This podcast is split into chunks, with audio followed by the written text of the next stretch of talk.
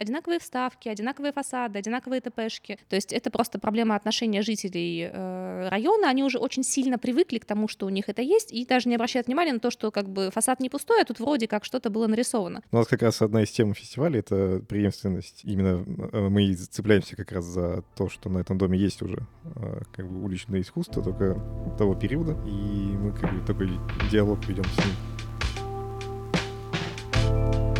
Рост идет в Первомайку. Всего через неделю в Мурманске развернется этот масштабный фестиваль Урбанарта. Площадкой для него станет 305 микрорайон, который целиком представлен одним и самым длинным домом в России. Его нетрудно узнать по керамическим монументальным панно на торцах, обращенных к Кольскому проспекту. Именно с ними теперь будут соседствовать муралы, которые еще предстоит создать художникам со всей страны. Что оставил фестиваль после себя в микрорайоне Роста и какое будущее его ждет? Зачем вообще рисовать на стенах? И как договориться с местными жителями? Об этом в новом выпуске подкаста «Простой звук» говорим с организаторами фестиваля Марией Михаленко и Юрием Шачневым.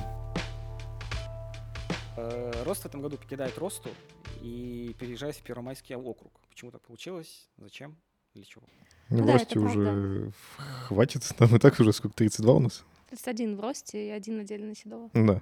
Уже много и так домов. У нас нет цели раскрасить всю росту прям. Ну, конечно, есть еще фасады, которые потенциально можно раскрасить, но как бы уже там сформировался маршрут, по которому и так там часа три можно ходить, если целиком по всем. Поэтому мы, на самом деле, давно присматривались к Первомайке, потому что еще и от жителей были запросы. Потому что в Первомайке прям ничего еще не рисовали.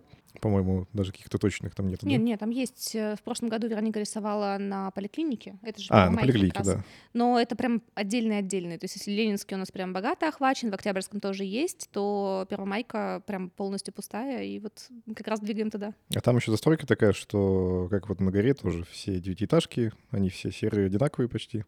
Может, даже поэтому, кстати, там в некоторых местах есть советские вставки, э, вот где царская охота, там вот эти геометричные такие панно.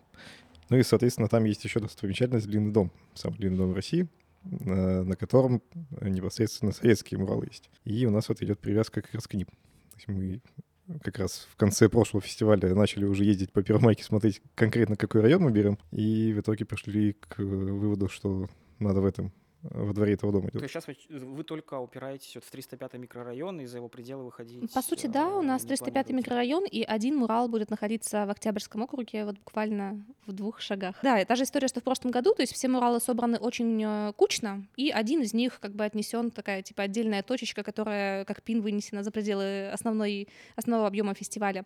Думали тоже как бы сколько брать микрорайонов. Первоначально это был 305 и стыкующийся с ним территория школы, там еще по соседству еще один фасад есть. Решили как бы закапсулироваться в этом районе просто потому, что вот эта сама концепция самого длинного дома, дом-микрорайон, в котором там какое-то астрономическое количество квартир просто, ну, там реально можно прямо ходить гулять, то есть там это архитектурно-цельный объект с огромными дворами, с большими зелеными зонами и так далее, у него есть свои плюсы, и с очень одинаковой застройкой, то есть там вот из двора в двор прям одинаковые вставки, одинаковые фасады, одинаковые ТПшки, и показалось интересным взять как бы такую историю, то есть если в Росте мы играли на том, что это было три разных квартала с разной застройкой от советской до панельной, э, такой и через хрущевки, то в Первомайском округе очень такая монотонная застройка, но там вот действительно интересно, что маршрут можно будет сложить, начиная от советских муралов, то есть это какой-то такой классической истории, да, через историю уже более современную и опять выходить куда-то вот наружу. То есть, ну, такая, мне кажется, комплексная будет вещь интересная. С точки зрения, я даже не знаю, текстуры, архитектуры, вот эта однотипность строений, с ней легче работать вот как Да. худо- художнику, чем такой разношерстной росте? Ну, на мой взгляд, проще как организатору. То есть художнику-то, в принципе, ну, хотя, наверное, наверное, это индивидуально. То есть кому-то как раз было проще, что у него здание, в котором есть какая-то вставка, куда можно вписаться, такая как бы конкретная ограниченная история. Здесь получается, что достаточно типовая вещь, но с другой стороны, за счет того, что вокруг очень монотонный фон, очень разные художники могут гармонично вписаться в такую историю. Поэтому с точки зрения организатора проще. Не нужно, как бы, получив эскизы первоначальные от художника, не нужно сильно, как бы, прямо размышлять вот сюда, вот или не сюда, или куда там. У нас все равно есть такие решения, но проще их распределить. А, Я знаю, что в этом году собираетесь э, привести в порядок вот э, советские муралы, да, которые уже существуют на этом микрорайоне. Расскажите про эту работу, как, что там требуется восстановить и насколько это тяжело сейчас, учитывая возраст э, этих работ. Ну, на самом деле, привести в порядок это опять же громкое заявление. То есть, э, что мы в росте обращали внимание на то, что есть проблемы в районе, что мы вот сейчас в Первомайке это делаем. Мы обращаем внимание на то, что да, советские муралы требуют какого-то обслуживания. Они, в принципе, стоят очень неплохо. Там была технология запекания вот этой вот крошки в огромных доменных печах, поэтому это долговременная такая история. Но там есть э, места, которые очень сильно завандалены, то есть это просто проблема отношения жителей э, района. Они уже очень сильно привыкли к тому, что у них это есть, и даже не обращают внимания на то, что как бы фасад не пустой, а тут вроде как что-то было нарисовано. Поэтому вот мы будем удалять эти э, вандальные надписи. А, пытаться их счистить. Если не будет получаться их чистить, будем подбирать колера под фасад, чтобы их скрыть. То есть попытаемся восстановить, насколько это возможно, первоначальный вид муралов. Может быть, где-то там чуть-чуть тоже потрогаем швы, но не более того. То есть мы не будем... Не будем. Нет, конечно, мы не будем их перекрашивать. Они, в принципе, неплохо стоят. Попробуем их помыть. Опять же, посмотрим, насколько это реально. А, потому что, ну, как мне кажется, все равно угольная пыль немного скрывает основную такую вот э, колористику, но, скорее всего, это не будут какие-то такие сильные радикальные изменения. То есть технология технологически их реконструировать, нужно еще понять, как, и, конечно, этим должен заниматься уже ну, какой-то профессионал, который работает с подобной технологией, с реставрацией, может быть, там, мозаик или панно и так далее. Мы скорее э, потрогаем их, обратим внимание на проблему, и в перспективе они получат еще освещение. То есть, чтобы в зимний период они были более ярко видны, когда ты едешь по проспекту Кольскому. Требовалось ли какое-то, может быть, дополнительное согласование для того, чтобы эти работы проводить? Я не знаю, они там какую-то культурную ценность представляют или... Они не являются объектами культурного наследия, но всегда, когда мы трогаем фасад, да, нужны нужны согласования. Сейчас идут согласования на получение возможности установки архитектурной подсветки. На работы по очистке этих объектов мы не получали дополнительные соглы. То есть вот этого как бы не нужно. По сути, это должна делать управляющая компания, которая содержит этих дома, ну как бы содержать фасады домов в приемлемом состоянии. Но понятно, что этот фасад нестандартный, и когда управляющая компания э, работает вот с этими вандальными надписями, она просто закрывает это огромным бафом, который не очень хорошо подобран колористически. И Там, мы попытаемся черный. это... Ну, в одном месте черный, да, просто по нему заплатками. Ну, здесь просто понимание того, что люди не всегда обращают внимание на то, что там сверху нарисовано изображение. Не все люди визуалы, не все люди, работающие в управляющих компаниях, визуалы. Мы попытаемся это немного подредактировать, посмотрим тоже, сколько это простоит. Пока что у нас есть, ну, у меня есть большой скепсис на эту тему. Мне кажется, что привычка в этом районе вандалить такие вещи, она, ну, сложно будет подвергаться какой-то такой корректировке. Но попробуем. А работу с управляющей провести, чтобы они впредь э, не лепили, да, свои эти черные, серые, зеленые квадраты? Я бы мечтала, чтобы работа с управляющими была проведена на уровне города, и чтобы у нас нигде не лепили на желтом фасаде зеленый. Э, ну да, это надо не далее. точно делать, а со Но всеми это сразу. большая системная работа. У нас вообще есть проблема в содержании объектов, в содержании фасада фасадов, даже тех, которые только что отремонтированы. Очень смешно бывает, когда прошел ремонт дома, и как бы есть, по идее, управляющая краска этого дома, но они наносят краску, которая была на цоколе, на сам дом, а краску, которая была на доме, на цоколь. И получается, что вроде как в цвет фасада, но не той части фасада, да, то есть как бы вот, чтобы человек начал об этом задумываться, наверное, это должна быть какая-то большая системная работа. Но это и прописано в дизайн-коде, который у нас будет вот сейчас как бы на этапе принятия, и отдельные рекомендации уже в этом году выдавались по поводу закрашивания надписей, что нужно закрашивать там по архитектурным элементам, максимально подбирая в цвет фасада. Но я не очень знаю, как с этим можно работать, чтобы это дало реальные плоды.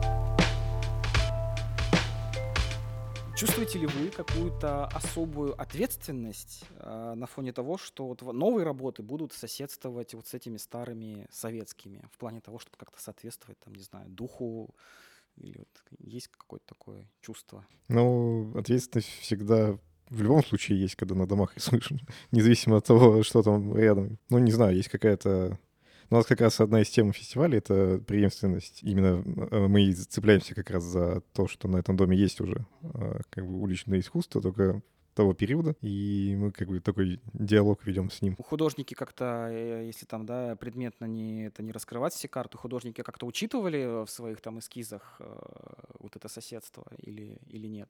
Ну вот референсов на советские работы мы не получили ни у одного из авторов. То есть где-то есть пересечения колористические, но вот э, именно каких-то отсылок нет. На самом деле, возможно, это и правильно, потому что э, у нас на самом деле был проект, который мы делали в Мурманске, который э, имел в себе отсылки вот на эти стенки. 900-метровая стена. Да, 900-метровая стена. И мы как раз тогда трепетно полюбили эти вот муралы, рассмотрев их поближе, то есть там какая-то вот эта стилистика линии совсем несовременная на наш взгляд, то есть такая не векторная, а как бы более случайные какие-то вещи. обводками. Да-да-да, вот эти вот обводки, то есть как бы это приятно изучить и об этом интересно рассказать, потому что, опять же, люди привыкают к тому, где они живут, и наверняка даже не все жители этого дома знают там, что это за художник, когда он творил, что еще есть там в его творчестве и так далее, и так далее, а это любопытно как бы более широкой огласке придать. А дополнительную какую-то, может быть, я не знаю, там лекции, просветительскую работу вот в контексте этих муралов планируете? А, да, у нас в фестивале будут э, лекционные какие-то вещи. Пока что я еще не знаю, но думали о том, что, во-первых, хотим добыть э, эскизы, собственно, этих муралов, выставку поместить, и, во-вторых, хотим, чтобы, попробуем, по крайней мере, чтобы у нас искусствовед Мурманский рассказал более подробно про творчество, собственно, художника Герасимова, э, панно авторства которого на этом длинном доме и помещены. То есть мне кажется, что это было бы интересно и правильно. И даже если в фестивале мы это сделаем как в лекционном формате, ну сколько человек приходит на лекцию? Ну, 20, там, 15. То впоследствии, во-первых, мы планируем периодические экскурсии, потом мы надеемся на то, что это точно так же разовьется в туристический маршрут, как это уже происходит в Росе. То есть мы знаем, что там вводят экскурсии, рассказывают ту информацию, которая, ну, общедоступна, погружена там на сайте и так далее. То есть здесь, опять же, если это раскрыть, рассказать, весьма вероятно, что это более широко распространится. И интересно еще, что у нас уже есть планы на сотрудничество с ребятами из IT-куба, которые начали делать дополненную реальность на вот эти вот фасады, на советские муралы, и мы планируем с ними продолжать сотрудничество. То есть анонсируем буквально там какой-то там первый в рамках фестиваля, и впоследствии будет еще такой аттракцион, что картинки еще и задвигаются. То есть это больше реально как аттракцион, но тем не менее через эту такую, ну, смешную маленькую какую-то фишечку можно погрузить человека вот в этот вот пласт более исторический, более интересный. А там дальше уже каждый сам решит, насколько глубоко ему это интересно изучить. Вопрос такой. А, вот современные технологии по созданию муралов, они предполагают какую-то долговечность? Будет через 50 лет здесь сидеть новая Маша и с новым Максимом рассуждать о ценности всех этих картин на наших домах? Про сроки длительностью в 50 лет, конечно, говорить, э, если честно, не приходится. А, то есть прецеденты того, что муралы стоят 10 лет, да, безусловно, они есть, но это все же не настолько, да, не настолько длительная по... не настолько технологичная, наверное, вещь, чтобы она сохранялась такими вот годами и годами. Но мы пока не знаем. Ну, у нас есть прецеденты того, что вот э, роспись на Достоевского — это вот 10 лет. То есть мы понимаем, как она выглядит через 10 лет. Но мы, правда, и понимаем, какие там косяки были изначально. Ну да, так что у нас же тоже растут и компетенции, и материалы изменяются тоже. В плане фестиваля «Рост» у нас есть практика подкрашивания каких-то косяков на муралах, и даже в этом году мы хотим, эм, чтобы один из художников, который у нас приедет в новый проект, доехал до своего фасада, если, конечно, на это останется время, и своей рукой чуть-чуть подреставрировал те места, которые отваливаются. Проблема здесь в том, что э, так как мы работаем со спальными районами, очень часто Э, работаем мы с теми фасадами, которые первоначально не подвергались ремонту. То есть работаем мы с теми фасадами, которые есть. И фестиваль, получается, это больше как событие, как информационный охват и как тактический урбанизм, то есть как быстрое решение. И, разумеется, когда фасад не отремонтирован изначально, есть просто косяки по шпаклевке, по краске. Ни для кого не сюрприз, что это имеет свойство отваливаться. Даже если верхний красочный слой будет стоять замечательно, э, слой под ним, слой штукатурки, возможно, где-то будет нарушаться со временем. Поэтому, да, к сожалению, мы говорим о том, что это достаточно временные явления. То есть, ну, не год, но и не 50 лет. Раз уж завела разговор о художнике, расскажите о художниках, которые приедут, откуда они, сколько их, что это за люди. У нас в этом году опять довольно много художников. Э, получается меньше, чем в прошлом, но многие приезжают э, командами. Э, есть прям одна команда, так-так, из Беларуси. В состав входит Маша Рудаковская, которая была у нас участником первого фестиваля. Вот мы ее позвали сейчас второй раз уже с товарищем, в котором, с которым они работают в команде. Также несколько художников работают с компаньоном. Приедет Алексей Кислов, кануников из Севастополя, который у нас в прошлом году тоже э, в росте рисовал. А Дмитрий Лучинин из Владивостока второй раз тоже приедет. А есть новые имена, э, которые появились почти в последний момент. Были некоторые перестановки, так как один художник приглашенных э, не смог приехать, а другой прислал нам портфолио. Нам присылает много портфолио разные художники, но не всегда мы их можем включить прямо сейчас, потому что подготовка идет сильно заранее где-то вот с апреля мы уже начинаем прям активно готовиться. Вот, но один из них из Самары художник, у него псевдоним Арт Абстрактов. Он очень оперативно прислал эскиз, э, и вот э, один из новых наших участников. Ну и мурманские ребята тоже будут, так понимаю, задействованы. Да, но мурманских ребят у нас в этом году чрезвычайно мало, то есть мы решили, что будет э, честно, если мы каким-то образом ограничим участие одних и тех же людей. Все-таки в Мурманске у нас художников ограниченное количество, а если мы из фестиваля в фестивале одних и тех же авторов зовем на одинаковые проекты, вроде как это странновато. Поэтому пока что у нас лимит э, два года участия. И мурманчаны, оба мурманчанина, которые в этом году рисуют, это оба новые авторы, которые еще не участвовали в предыдущих фестивалях. Посмотрим тоже. На самом деле любопытно, как получится у них, э, потому что у них необычные поверхности. У одного прям арка, у второго э, ТПшка, но там своя такая любопытная концепция. Посмотрим, что получится. Интересно будет, как это все еще вместе вот в общем маршруте будет смотреться. Сколько, получается, всего будет э, муралов? Муралов запланировано 11 в 305 микрорайоне и еще один за его пределами на профсоюзов, да. А, Если говорить о задаче муралов э, в контексте ну, фестиваля и городской среды, э, какая она была в росте, эта задача и цель, и какой она стала, трансформировалась ли она как-то, когда вы переехали в Первомайский округ? Часть мыслей на самом деле остались э, теми же самыми. То есть э, мы все еще позиционируем э, фестиваль не просто как нанесение красивых картинок на стену, но и как привлечение внимания к определенным проблемам района. Э, Эти проблемы, в общем-то, пересекаются где-то в Росте и в Первомайке, хотя, конечно, в Росте они, наверное, более Явные. явные, да, потому что все-таки совсем прям край города, совсем спальник-спальник. Но, тем не менее, общая проблема того, что городская среда у нас, ну, нуждается в каких-то вмешательствах, она, ну, едина для всей, наверное, для всей страны, в принципе. Ну, возможно, помимо центра Москвы. А, Поэтому здесь, э, здесь это остается, да, единой концепцией. Но в целом а, и архитектурно, и логистически у нас новый фестиваль будет отличаться от Росты.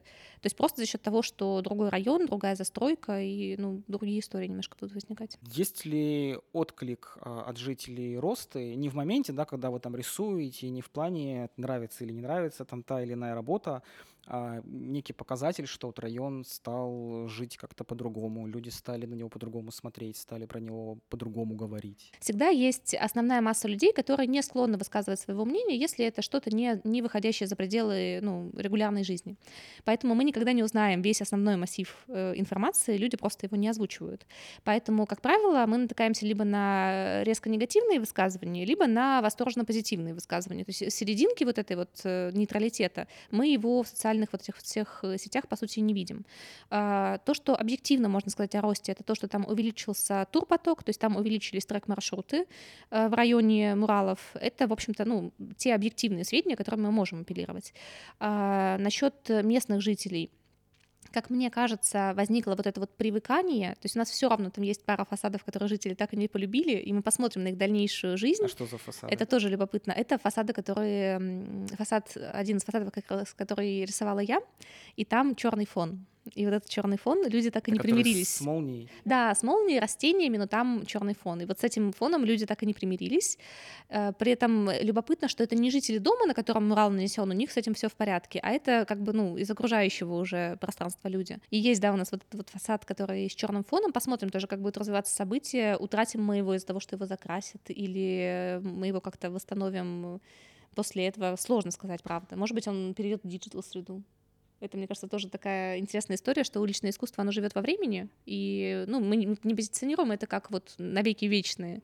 Но любопытно, что сейчас там это есть, и, ну, как мне кажется, люди попривыкли, наверное, кто-то полюбил. Хочется верить, что вот сейчас мы еще запустим э, аудиогид, и будет возможность немножко такой новый слой почувствовать в росте при По-другому прогулке. Да-да-да, по-другому посмотреть, чуть-чуть еще там как-то погрузиться вот в этот вот аудиоконтент дополнительно. Ну и ребята, которые экскурсии водят по росте, периодически рассказывают, что к ним, ну, там сформированная группа, но к ним прибиваются местные жители, которым тоже интересно э, узнать, что же у них там нарисовали, потому что они впервые про это слышат. Мне отдельно интересно было бы какой-то фидбэк вот по, Юр, по твоим работам получить, М. потому что у всех-то, да, в общем-то, это, ну, изображения, которые легко считываются, у тебя надо постоять, подумать и головоломку эту поразгадывать. Вот, Ну, ты с чем-то сталкивался? Я сталкивался, естественно, когда пока я рисую, ко мне каждый, кто приходит, спрашивает, что там написано. Надо даже на футболке делать какую-то надпись, да, Да, я художник, да, это каллиграфия, да, там написано вот это. ну типа того. Но чаще всего, ну, у меня такое, э, такая позиция, что э, я рисую э, каллиграфию, которая, ну, не то чтобы прям сложная для чтения, но иногда нужно постоять, подумать. Но, как по мне, это интересно. Это как какой-то дополнительный ребус. Особенно, когда ты там живешь, ты каждый раз э, туда ходишь и каждый раз пытаешься понять, что там написано, и, ну, какой-то, не знаю, как э, задачка такая на логику. Ну, кстати, у местных жителей появились свои определения. То есть вот э, девушка, которую рисовал Артес, Андрей М. Зикич, э, школьники местные называют ее девушка, которая учит уроки. Потому что она грустная. Она читает книжку под девушка, которая учит уроки. Вот, ну, ко мне, да, подходили многие, спрашивали, что написано, и многим было интересно. На самом деле, э, они... Не, даже многие подходили, а, говорили, что не понимают, что написано, но чтобы я им не говорил, они хотят сами догадаться. Это как раз во втором году такое было. Вот. Но таких не очень много, но тем не менее интерес какой-то проявляют. Помню, Маша, ты когда рассказывала, да, про них, какую задачу на них э, ставишь, говорила, что хотела бы, чтобы люди встречались там не на Ушакова 7 условно, а встречались у какого-то конкретного там, у кита, у девушки, у оленя, еще чего-то. Такое наблюдается, люди как-то приняли это, сделали это своими какими-то топонимами тоже, может быть, я не знаю. Ну, я точно знаю, что вот тот мурал, который у нас взгляд Бозика, что да, и- и, э, нередко, когда люди забивают встречу в росте, они такие типа встречаемся вот у девушки с глазами, говорят они. Девушка с глазами это, короче, взгляд. Э, Поэтому да, вот что-то из этого приобрело такую функцию. Э, Я, если честно, на какие-то другие, может быть, вот вещи ставила. То есть мне казалось, что другие точки будут такими вот более притягательными. Но тут как бы дальше уже жизнь показывает, что именно становится таким более знаковым объектом. А, Опять же, вот говоря про IT-куб, э, интересно, что ребята сами как бы нашли вот эти вот муралы, этот фестиваль, и там тоже сами школьники выбирали фасады, они выбрали там какую-то вот определенный, э, определенную стилистику фасадов, то есть одна из девушек точечно выбрала два фасада одного автора, собственно, Вероники Волокжанниковой, э, в общем-то, не зная о том, что второй э, мурал — это тоже ее, просто по какой-то стилистике, тоже любопытно. То есть э, я думаю, что и микронавигацию эти объекты, конечно, вот эту функцию взяли на себя в какой-то степени, там, где это было нужно. То есть когда объясняешь дорогу, наверное, проще сказать, что ты доходишь до фасада, там нарисовано, и там сворачиваешь. Ну, выбор фасадов, он, вы на что опирались, когда выбирали их в росте и сейчас в первом? Ну, в Первомайке, наверное, там понятнее, да, вам нужна просто торцевая стенка свободная, там с этим, наверное, как-то посложнее. Здесь, да, здесь э, ты ходишь по району, оцениваешь видовые перспективы. В росте у нас была концепция того, что часть фасадов у нас видна прямо с дорог, то есть основные транзитные пути.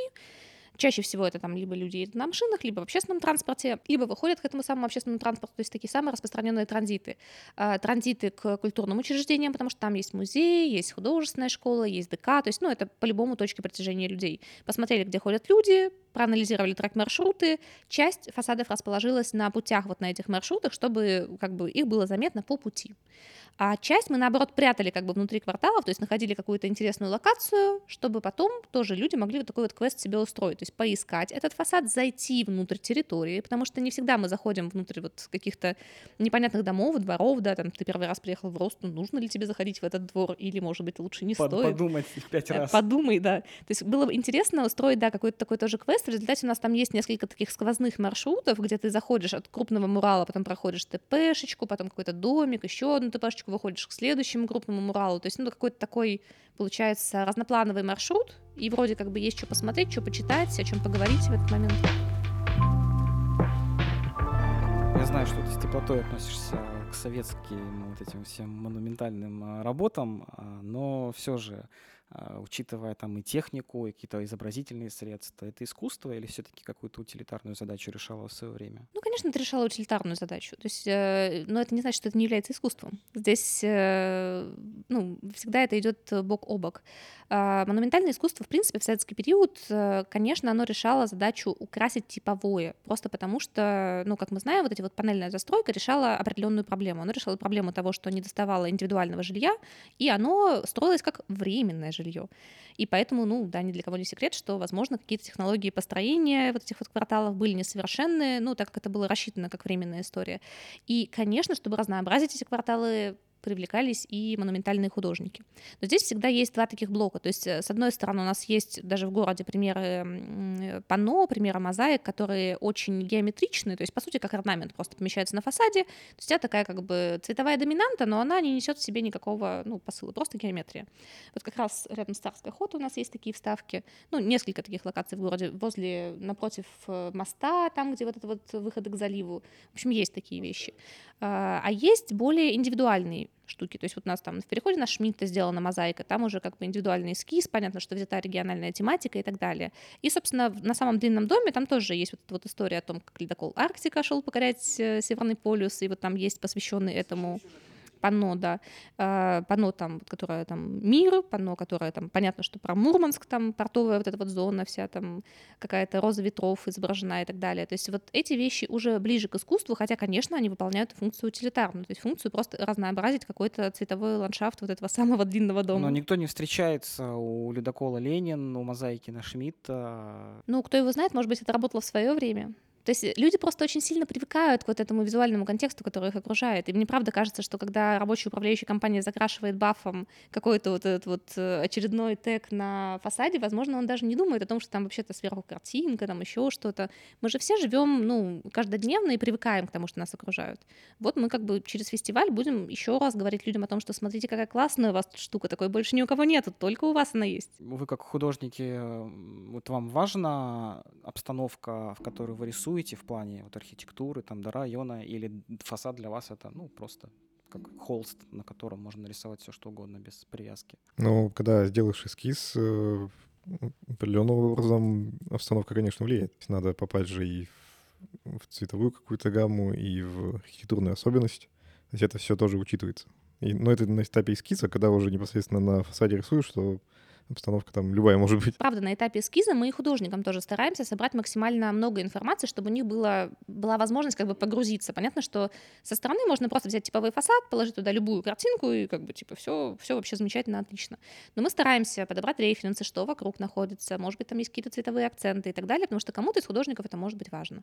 Кто-то делает, наоборот, такую вот вещь, которая вырывается как бы из всего окружающего ландшафта, но это тоже, ну, концепция. Но на что опираться в Первомайке? Ну, то есть в Росте понятно, да, там есть завод, там есть военные, в целом такой район колоритный, а в Первомайке какие опорные точки для художника могут быть? На самом деле мы же все такие еще сенситивные люди, то есть вот погружаясь в эти дворы, мы там слушаем звуки какие-то, смотрим на окружающее пространство. В Первомайке есть вот эта история о том, что э, уютные закапсулированные дворы — это, во-первых, территория полного штиля, во-вторых, там есть свои строения, там есть детский садик, школа, у которых э, есть, да, стадион Лединка, э, садик-школа, у которых есть единое оформление, оно такое типа из плиточек. Как раз вот там вот у нас есть мурал от автора из Москвы, который эти плиточки обыгрывает. Ну, своим образом тоже, как бы через свое творчество он к этому подходит, но тем не менее э, такие вещи тоже, тоже могут быть. Ну, кстати, один из художников э, работает с более сюжетными росписями. И он, я ему прислал как раз э, бриф, где было подробное описание района, там в целом города и прочее. Но он уже приезжал к нам. Но тем не менее, район у нее новый. Э, но он попросил еще какой-то сюжет, либо какая-нибудь сказка или что-то такое, городская легенда, что может зацепиться. Вот, и там же напротив как раз гора горела. Вот, и я начал искать про нее какие-то истории. Там оказались, действительно, есть какие-то полумифологические истории. Там, про какого-то зайца и двух воронов, которые там постоянно живут. Вот, прислал ему все, что нашел, и вот он все это почитал и сделал тоже такой сказочный сюжет. А, у нас же муралы рисуют во многих городах э, Мурманской области. И, ну, они в, образить, в изобразительном смысле, может быть, попроще, там сюжеты какие-то, которые отражают э, действительность, которая рядом здесь на территории происходит. Там в Кировске рисуют горнолыжников, да, в Кандалакше рисовали белух в Заозерске морского конька вот почему-то э, нарисовали, да. А, в Заполярном, который печальный город довольно-таки тоже, там, наоборот, какие-то футуристические такие, видимо, мечты, каким Заполярным должен стать там через тысячу лет. А муралы в росте, они отличаются каким-то, может быть, неочевидным, вторым каким-то секретным смыслом. Обращаются к каким-то другим ассоциациям, возможно, да, то есть не всегда привязанные к территории. Как считаете, почему так происходит? Ну, тут все просто. Потому что все ну, города, которые ты перечислил, это в основном коммерческие истории. А фестиваль — это... В чем особенность фестиваля? В том, что художника приглашают, а гонорары здесь не очень большие, не так, как в коммерческих заказах. Но художник может именно спроецировать и сделать какой-то проект, который ему э, хочется сделать. Чистое творчество. Да, мы ну, не лезем в эскизы. Все равно, конечно же, художник понимает, что он будет работать в городской среде, и мы просим его о том, чтобы он учитывал контекст города. Но, тем не менее, да, в эскизы мы не влезаем. Mm-hmm. Ну и, соответственно, там контекст города всегда практически есть, но он э, как бы не, не очевидный, это не первый слой. Ну, да. Ну и мы стараемся подбирать художников, на самом деле. То есть у нас нет open call, в принципе, фестиваль нет, нет open call, и мы работаем поэтому адресно с художниками. То есть кого бы мы хотели видеть на этом фестивале. Первоначально наша концепция отличалась немножко от того, что мы получили, но здесь уже как бы у кого-то графики, кто-то не смог в своем творчестве найти соприкосновение с Мурманском и отказался от этого проекта, что, в общем-то, я тоже очень уважаю. То есть мне кажется, лучше так, чем сделать просто приехать, сделать там что-нибудь и нормально.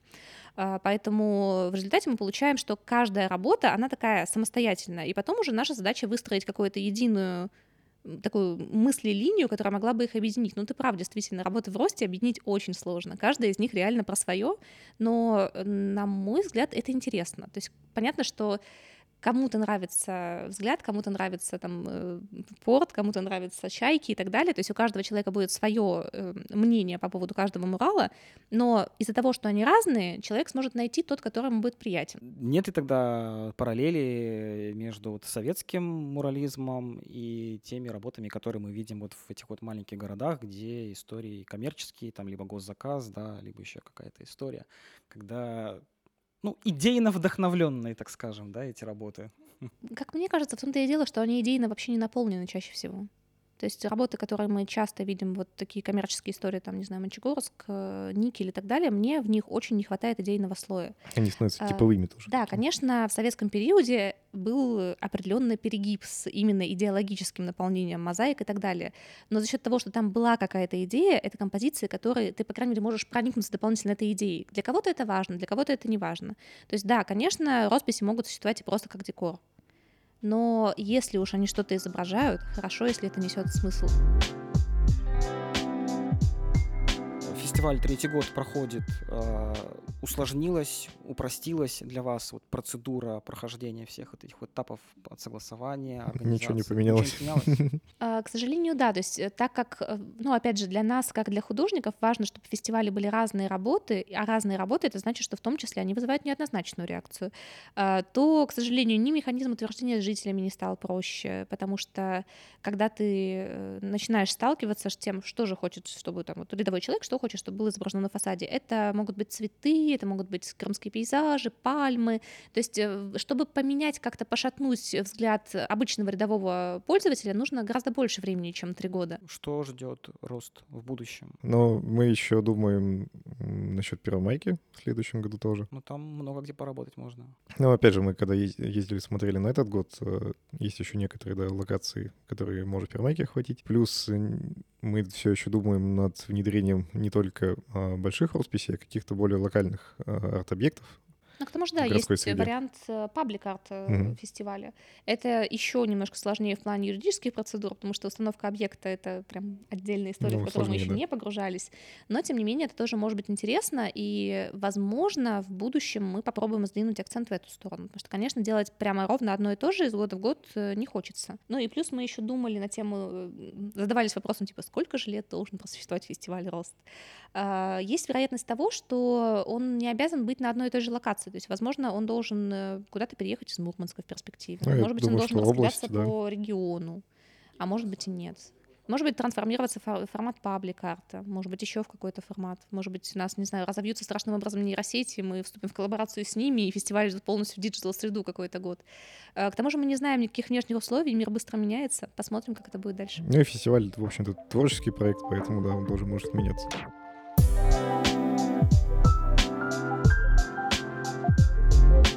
Это был «Простой звук». Наш подкаст можно слушать на всех популярных площадках. Не забывай рассказать об этом выпуске друзьям. До новых встреч!